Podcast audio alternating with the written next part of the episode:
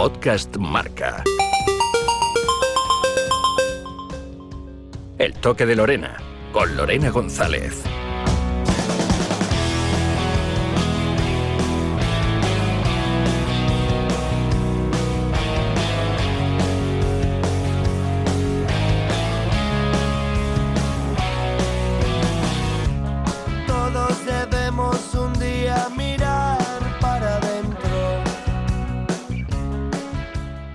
Semana nos preguntamos cómo será, qué pasará con el Barça, con el fútbol, el día que no esté Leo Messi.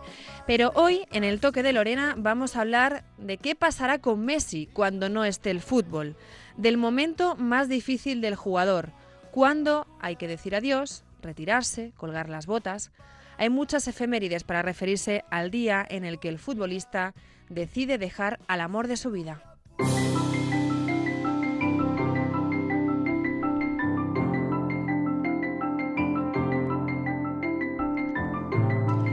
El retiro no es siempre voluntario, pero casi siempre el resultado se repite. Muchos se sienten inútiles en la vida si no tienen un balón en los pies y en plena vorágine no suelen realizar una planificación personal y profesional de futuro. Llega el día en el que se despiertan y ya no tienen que ir a entrenar, echan de menos el vestuario, el ADN competitivo que, les inculcan desde pequeños queda insaciable.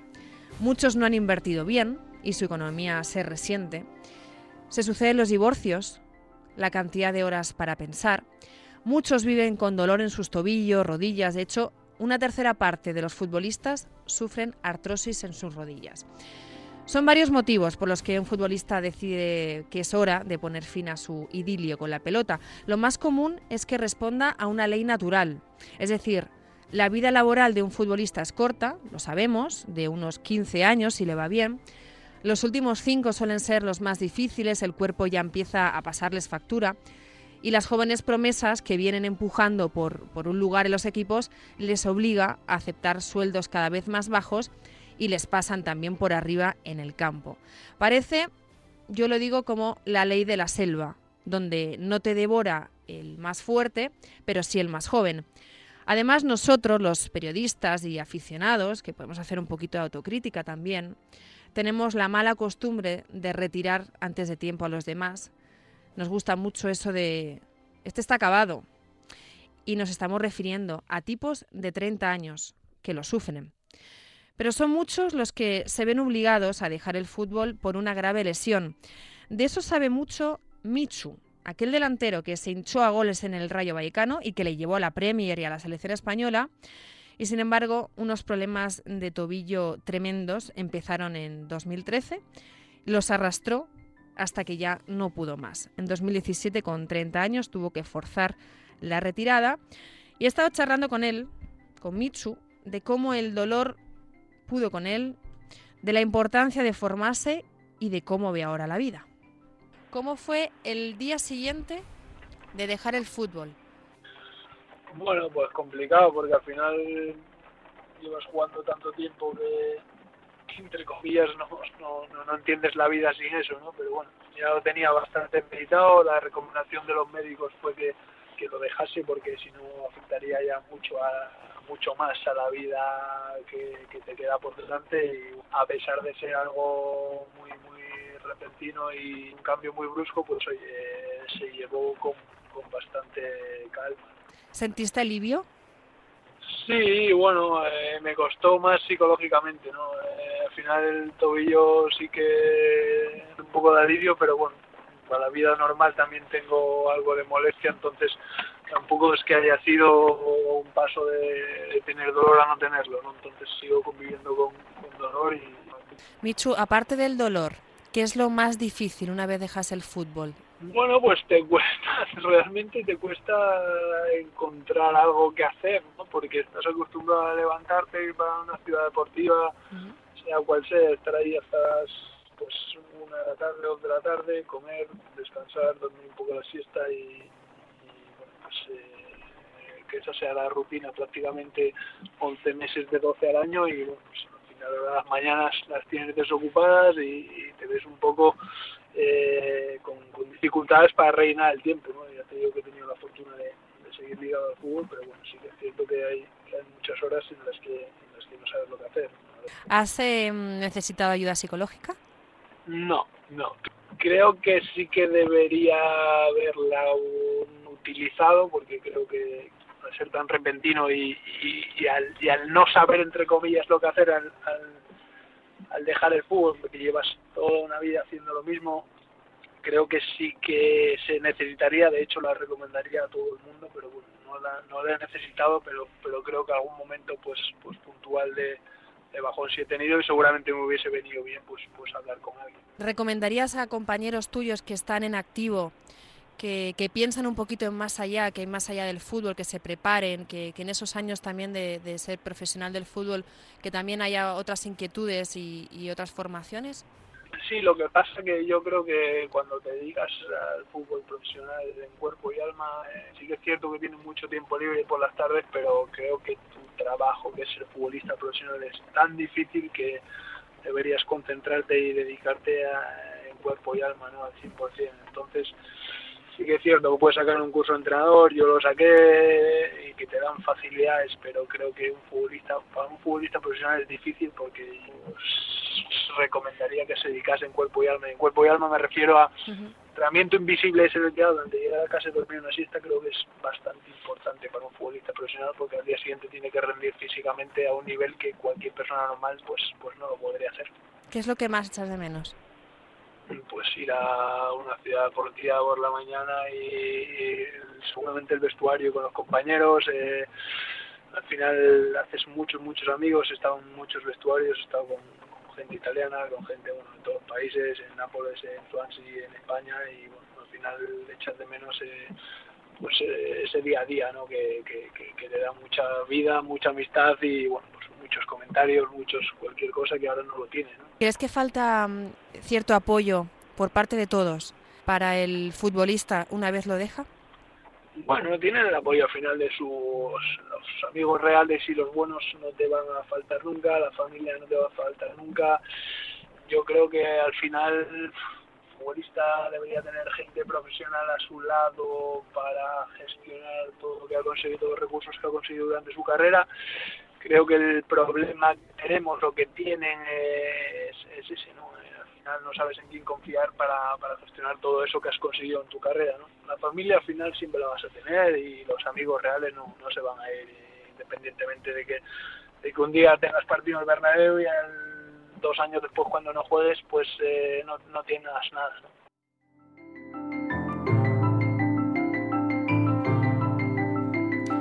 Pero ojo que el fútbol tampoco da la felicidad. Un estudio médico de FIFA reveló que los jugadores profesionales sufren más depresión y ansiedad que el resto de la población e incluso que otros atletas de élite. Los ex son casi siempre hombres treintañeros que han pasado su vida jugando a fútbol y que a menudo creen que es lo único que saben hacer. Hay el gran problema de la retirada, cuando sienten que no hay nada que pueda llenar ese agujero negro y peor aún cuando no se han preparado para ello. De repente se ven en una edad en la que el resto, yo creo que estamos en, en, edad de plenitud, ya con los estudios finalizados, la etapa de prácticas en un trabajo y, y ya en un momento de ascenso profesional. Y sin formación ni experiencia laboral, los futbolistas se retiran y se encuentran en tierra de nadie, con la angustia de, de quien no sabe cómo llenar el tiempo. No hace falta recurrir a George Best como el único ejemplo de exfutbolista que ha acabado viviendo en la calle, arruinado por problemas con, el alcohol, con las drogas y con todo. Por ello, la, la, AFE, la Asociación de Futbolistas Españoles, realiza una campaña de integración que trata de facilitar esa ayuda médica, psicológica, económica y formativa a los futbolistas que sí tienen conciencia de que algún día el fútbol termina. El presidente de AFE, David Zaganzo, sufrió una lesión que le empujó a retirarse. Él sabe mucho de ese momento, del vacío que deja y que él mismo se preocupa de llenar y nos lo cuenta en el toque de Lorena. ¿Pudiste prepararte o eso no, no hay manera de, hacerlo?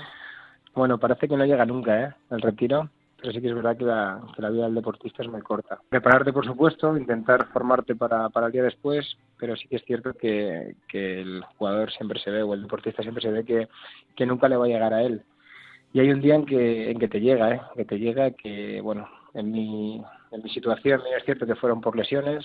Yo con 35 años tuve que retirarme por una lesión de rodilla que venía aquejándome ya de varios años atrás. Pero bien es cierto que, el día después es, es difícil. Nosotros de la asociación estamos haciendo muchísimos convenios con, con Lanzadera, por ejemplo, que es el último que hemos tenido para, para emprender a nivel de proyecto, para que los compañeros puedan emprender proyectos que ellos tengan y poder acelerar esos proyectos. Tenemos acceso a universidades con INAF, con ILERNA, con, con, con IBELS, por ejemplo, para el tema de las idiomas, que es importante. Luego los futbolistas también nos, dedicamos mucho a, todo el tema del deporte, en tema de nutrición, que estamos también con Fast estamos con Cruz Institute, que yo creo que también es importante, de que bueno, de que la oferta formativa para ellos pues sea sea, la más variada posible y que puedan tener un futuro lo más lo más garantizado posible. David, ¿puede ser que, que tengan conciencia de que hay un mundo después del fútbol demasiado tarde, que, que durante la etapa profesional no, no lo piensen o no lo puedan pensar? Hombre, es difícil, date cuenta que depende de la categoría. Por ejemplo, el fútbol femenino está mucho más, más acostumbrado a, este pensamiento. Ellas tienen, un, desgraciadamente, una circunstancia muy muy desfavorable en el fútbol. Ellas tienen que tener dos ocupaciones. Pero bueno, primera y segunda división, pues pues hay que concienciar. Hay gente muy preparada que, que tiene muy claro su, su vida después hay otros compañeros que, bueno, que con 20 años explicarle también que, que tienen que ver un, día después, que también tendrán 35 o 40 años que tendrán que retirarse del fútbol, pues lo ven muy alejado. Y desde la asociación lo que estamos haciendo es mentalizar a estos compañeros, pues eso, con, becas para poder formarse, con temas de, de, formación que te he dicho antes, con los acuerdos que hemos llegado con, con, gente importante, pero sobre todo es esa mentalidad, el día después que, que estamos muy preocupados desde, desde hace. Esa frase de es que no tengo tiempo para estudiar porque tengo que jugar al fútbol, ¿es 100% real? 100% real no, pero sí que es verdad que, por ejemplo, en nuestra época era mucho más difícil. Nosotros para, para cambiar exámenes con el tema de universidades, que ahora tenemos otro tipo de acuerdos, pues sí que es verdad que o te adaptabas a, al calendario al calendario escolar o lo teníamos, lo teníamos complicado. Entonces, si tenías mundiales o tenías europeos, pues sí que es verdad que selectividad se te complicaba porque es cuando más cuando más eh, trabajo tenías porque eras eh, o que tenías que jugarte la liga o que tenías que, tener partidos importantes para poder ascender o tener algún tipo de, de, trofeo se solapaban con, con las fechas de, estudios ahora mismo los chavales pues sí sí que es verdad que ahora tienen muchas más facilidades. A distancia pues también tenemos tenemos con Ilerna, por ejemplo, por ejemplo la, la, posibilidad de hacerlo a distancia y que creo que ahora mismo pues eh, el estudio, la formación con, con el deporte puede estar mucho más compaginado. ¿Cuáles son las dificultades principales con las que se encuentra un futbolista a la hora de retirarse? Bueno, dificultades todas, porque al final si no te preparas, si no te preparas, al final toda tu vida has sido futbolista, has estado preocupado de, tu vida deportiva, has estado cuidándote para, para mantener a tu familia y el nivel de vida, el nivel de vida baja. Los ingresos, por supuesto, bajan y es lo que tenemos que concienciar de la asociación. Yo como futbolista, pues bueno, eh, el poco dinero que tienes intentas mantenerlo también, pero tampoco es un profesional a nivel contable o a nivel financiero, a nivel a nivel de inversiones. Tú que vas a jugar al fútbol, podías tener más o menos tus conceptos, pero al final tienes que ir con profesionales. Puedan vivir su segunda vida, como digo yo, porque el fútbol acaba y al final el fútbol, cuando el foco ya no es importante y no te va a ti porque ya no marcas goles y ya estás retirado, la gente no se acuerda de ti. Vas por la calle y cuando antiguamente te miraban miles de personas y, te conocían en la calle, pues bueno, ahora mismo eres uno más y, la gente, pues como toda la vida, pues va a la actualidad. Me has hablado de varias dificultades, eh, bueno, hay un cambio evidente, eh, deportivo, económico, pero mental.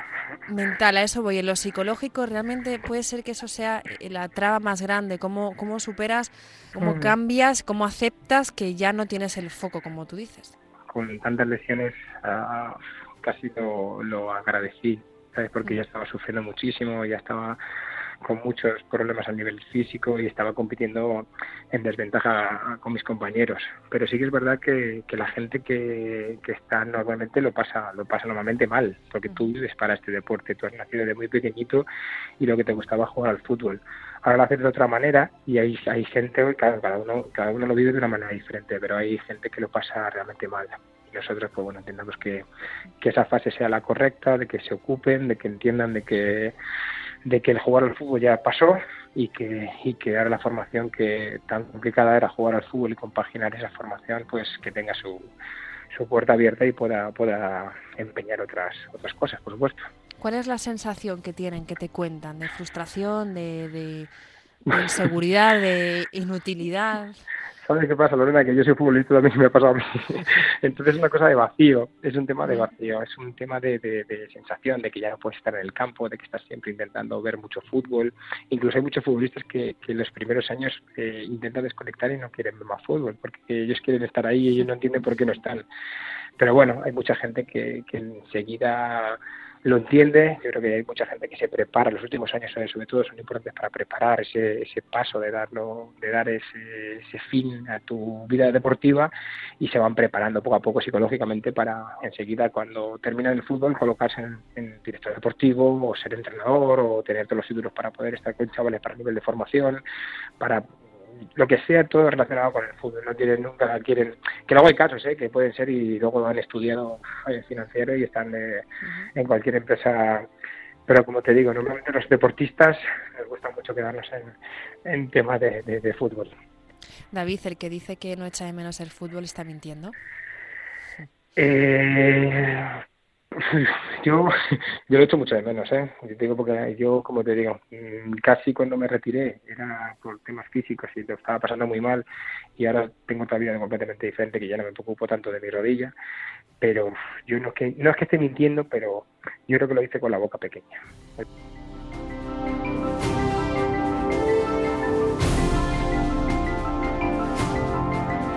Se apaga el foco, dice Ganzo. ¿Y ahora qué? ¿Cómo se asume entonces el retiro del futbolista? ¿Se supera? A veces son insoportables los dolores físicos y crónicos que sufren los exfutbolistas, pero a veces yo creo que duele más el alma cuando toca asumir la nueva realidad, el miedo al fracaso. ¿Pueden hasta sentir vergüenza? La realidad es que casi nadie prepara a los futbolistas para pasar de la gloria al olvido. Pocos admiten problemas psicológicos y es en soledad donde la mayoría trasciende de esa actividad profesional a la retirada. No se trata únicamente de finalizar una carrera. Se trata de salir de una burbuja y emprender una nueva vida desconocida.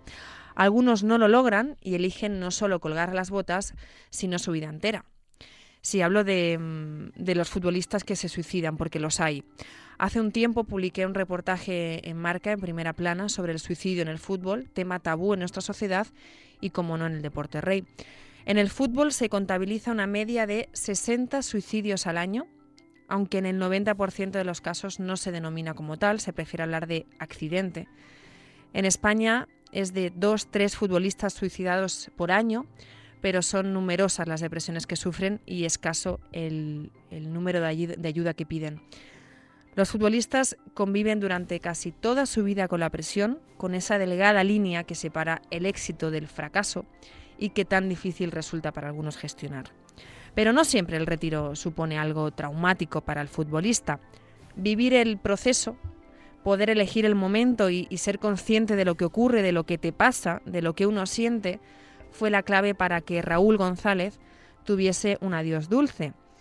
Esto decía en la entrevista que me concedió para la revista Panenka cuando decidió poner punto y final a su carrera como futbolista. ¿Tú ibas sintiendo los meses anteriores o, o cómo fue el proceso ese de ir sintiendo que, que, iba llegando el momento de tomar la decisión? Bueno, yo cuando decidí irme a, a, Qatar, pues era una forma ya de irme ¿no? Quería seguir jugando, pero ya pues dejé el nivel, el nivel profesional un poco después de Alemania. Y ahí firmé dos años, el primer año disfruté, el segundo pues ya me costó mucho más. Y ahí durante seis meses estuve sin jugar. Eh, y en un momento decidí, bueno, pues ¿por qué no otra experiencia más con la familia, ir a vivir a Nueva York, pero más por una experiencia familiar y firmé dos años y bueno, ya a los tres meses me di cuenta de que esa sería la última temporada. ¿Y lo sentías más en, en tu cabeza o en tu cuerpo?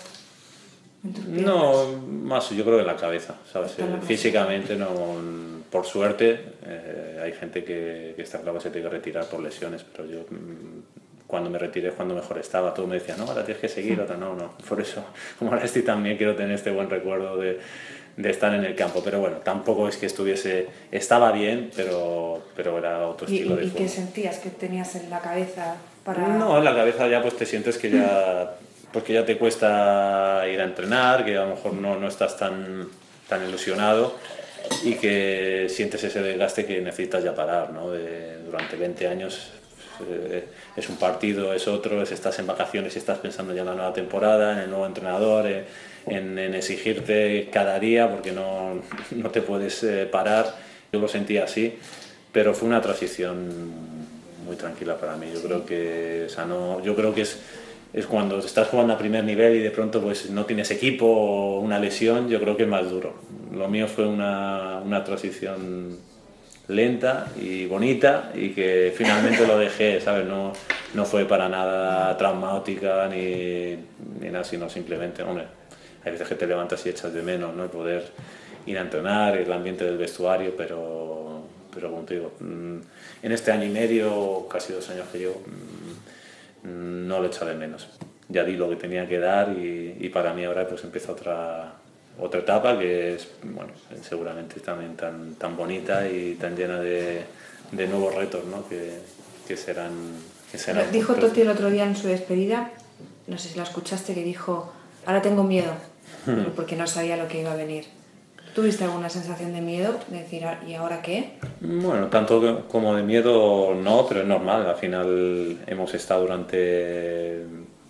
Estás durante mucho tiempo pues, levantándote por la mañana, entrenando, viaje, partido, concentración. Eh, lo tienes todo muy ordenado, ¿no? Y ahora un día te levantas y tienes que ocupar tu, tu tiempo, ¿no? Otros, como también el ex madridista C. Roberto, han elegido colgar las botas pasados los 40, con 43 para ser exactos. Haberlo alargado tanto no ha sido una forma de autoengaño, sino de la importancia de haberlo tenido más que pensado y previsto, del privilegio de haber podido elegir dónde y cuándo. El brasileño también ha querido aportar su granito en el toque de Lorena. Hace como un año y, dos o tres meses que dejé el fútbol y me siento muy bien porque yo ya he hecho planos, planes ¿no? para, para post carrera y hoy tengo una ocupación en el club que yo encerré mi carrera que fue Palmeiras. Mi rutina eh, está fenomenal porque, porque tengo un, un cargo ahí en el club y estoy todo el día ahí envolvido con, con los jugadores, directiva. La parte positiva es que post carrera yo ya tenía ingresado este momento que puedo hacer una nueva función. Lo que un futbolista más ha hecho fue jugar a fútbol y cuando termina su carrera y no tiene una otra ocupación, es muy difícil para seguir adelante. La recomendación es que usted pueda, puede, pueda ya cuando encerrar su carrera ya tener una ocupación, sea en un club o sea otra cosas para hacer, porque su rutina cuando un futbolista es entrenar, jugar, viajar, y cuando deja de hacer esas cosas, tú necesitas una ocupación, un saludo. Tener algo fijo antes de anunciar la retirada, recomienda hacer Roberto. Seguir ligados al fútbol es el consuelo de la mayoría, ya sea como entrenadores, agentes, periodistas o directores deportivos, como Raúl Tamudo. ¿Cómo lo vivió el que fuera el ídolo de toda una afición? ¿Cómo suple el subidón de los más de 140 goles que metió con el español? El goleador histórico del Club Perico en el toque de Lorena. Yo cuando me retiré pues tuve claro que, era el momento, más que nada porque tuve una lesión de rodilla y ya me, me iba a costar mucho recuperarme para jugar al fútbol profesional. Pero tampoco me costó porque psicológicamente estaba exprimido al máximo. ¿no? Ya no me motivaba como antes, ya no me divertía como antes y entonces mm, la respuesta estaba ahí, ¿no? cuando alguien hace algo que siempre ha sido su pasión y llega un momento que, que eso ya no es así, pues lo mejor es, es dejarlo. ¿no? La verdad que, que el primer año que, que estuve sin, sin, jugar a fútbol no, no, lo eché de menos, en ningún momento eché de menos jugar a fútbol.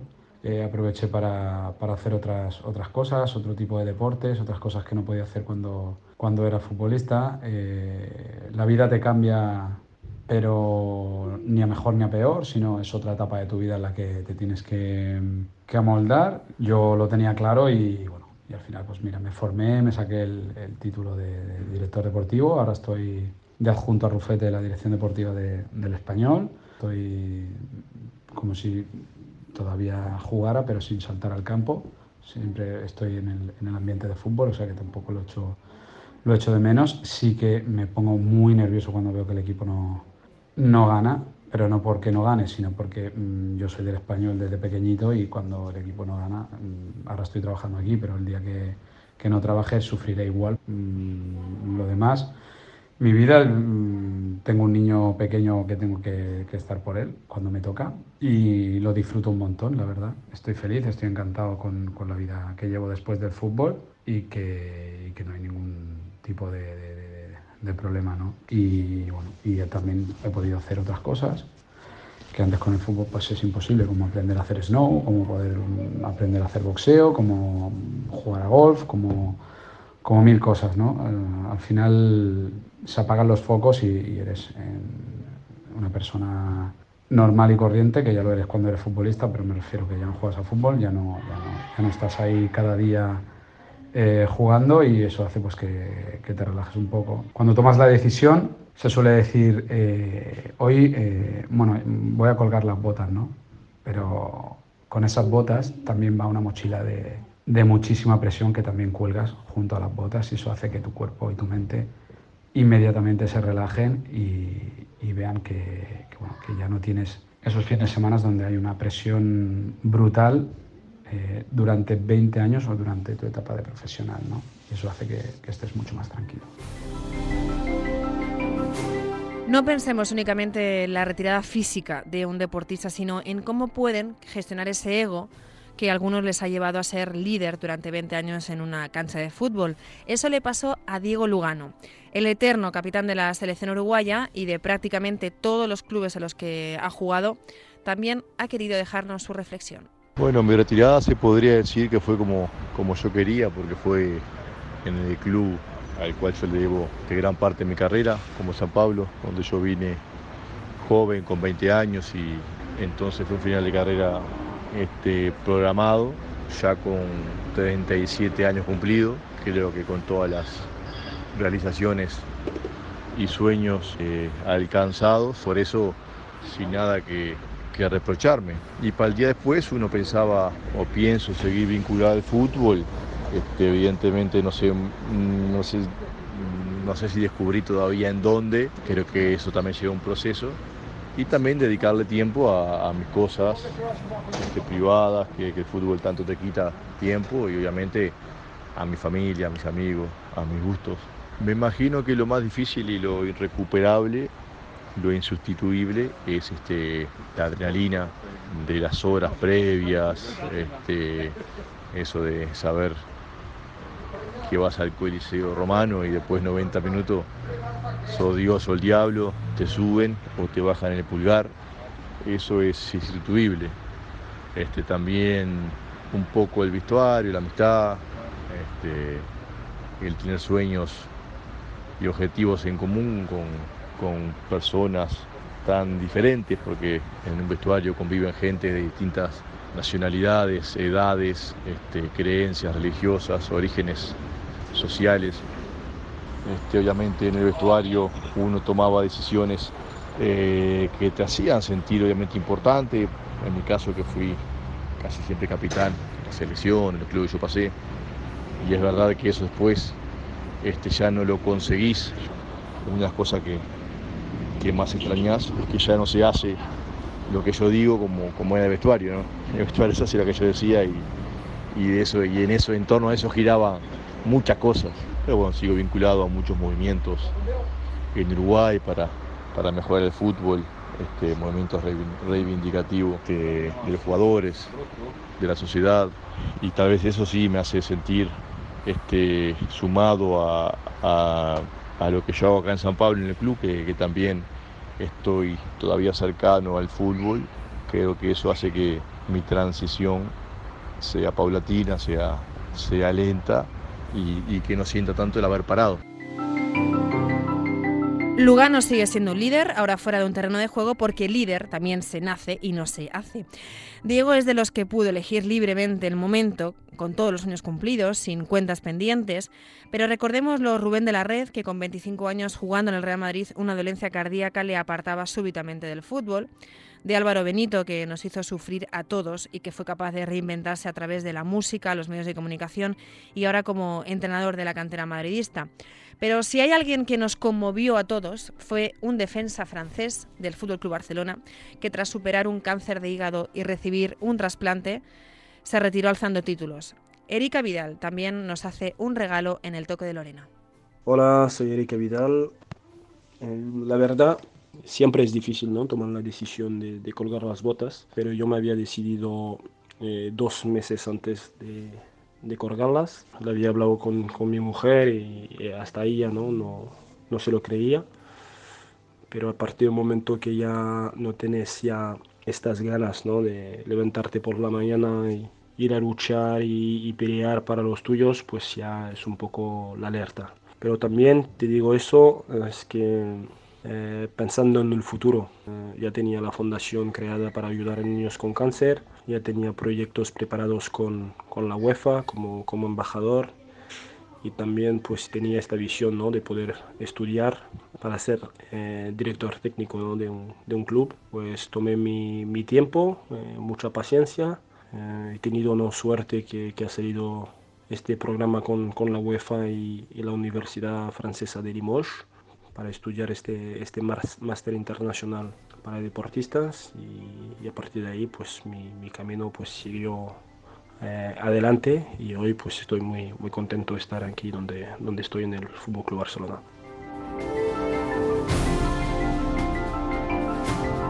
Gracias a Vidal, porque sí, porque hay vida después del fútbol, hay mil cosas por hacer, otros deportes por practicar, otras inquietudes que incentivar, familia la que recuperar, hobbies que descubrir, sueños que cumplir. Pero reinventarse de la mejor manera no es una casualidad, es la decisión previa a la decisión, es preparar el mañana, es todo lo que se piensa y se hace antes, para que cuando llegue también sea el partido de su vida.